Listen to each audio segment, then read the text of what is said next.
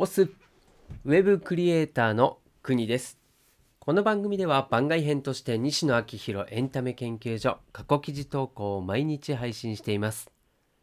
今回は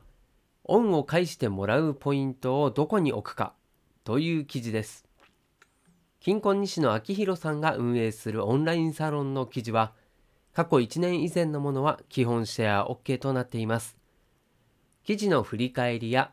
オンラインサロンではどんな記事が毎日投稿されているのか気になっている方に向けて配信をしています。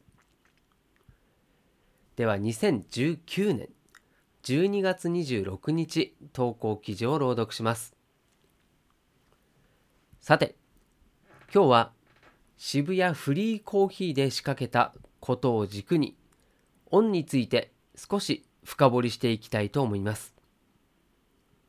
ご存知の方も多いかとは思いますが、先日、渋谷センター街のど真ん中にオープンした渋谷フリーコーヒーは、50人にコーヒーをプレゼプレゼントできる券1万円を買ってくださる菩薩様がいるおかげで、店内で無料でコーヒーを提供できています。つまるところ、無料でコーヒーを飲まれた50人のうち1人以上が50人にコーヒーをプレゼントできる券1万円を買ってくだされば店は回り続けるわけですね。ここに関してはまあ50人いれば1人ぐらいは買ってくれんじゃね？という何の根拠もないクソ戦略でスタートしています。やってみなくちゃわからないからやってみたというのが西野の言い分です。この先どうなるかは分かりませんが、今のところはこのやり方でうまく回っていて、渋谷フリーコーヒーは今日も無料でコーヒーを飲むことができます。何の根拠もないクソ戦略と書きましたが、真面目な話をすると一つだけ根拠と呼べそうなものがあります。それは偏方性の法則です。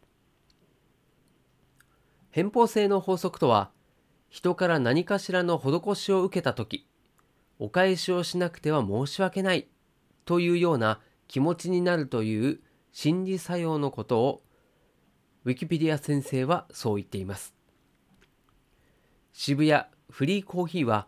この人間がそもそも搭載している生理現象をベースに設計されていたりします。そんな中、先日、スタッフのみんなと渋谷フリーコーヒーの紙コップ代やお水代って意外とバカにならないよね。という話になりそこから募金箱でも置く？という話が上がりました。お客さんからの募金で紙コップ代や水代を賄おうという小じ戦略です。確かに募金箱を設置すれば紙コップ代や水代ぐらいはなんとかなりそうな気もしましたが、もろもろ考えて募金箱を置かないことにしました。理由は、募金箱に10円でも募金されてしまうと、お返しをしないと申し訳ないという気持ちが解消されてしまい、50人にコーヒーをプレゼントできる券1万円が売れなくなるからです。無料でコーヒーを飲まれた50人全員が100円を募金しても総額は5000円。それだと渋谷フリーコーヒーは回りません。募金箱を設置したらお金は集まるけど、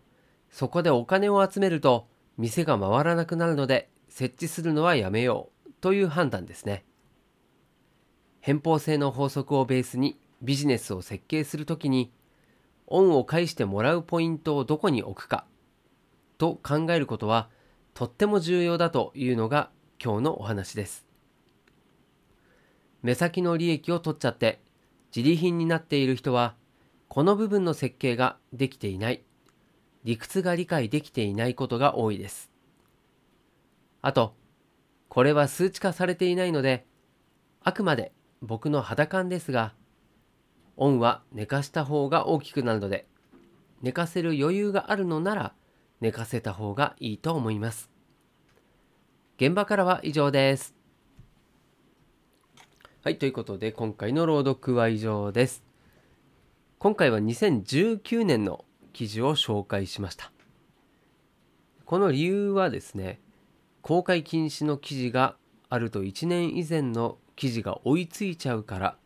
なんですね。2020年8月9日の記事を本日は通常ですとお届けするんですけれども、こちらの記事ですね、数字をデザインするというテーマだったんですが、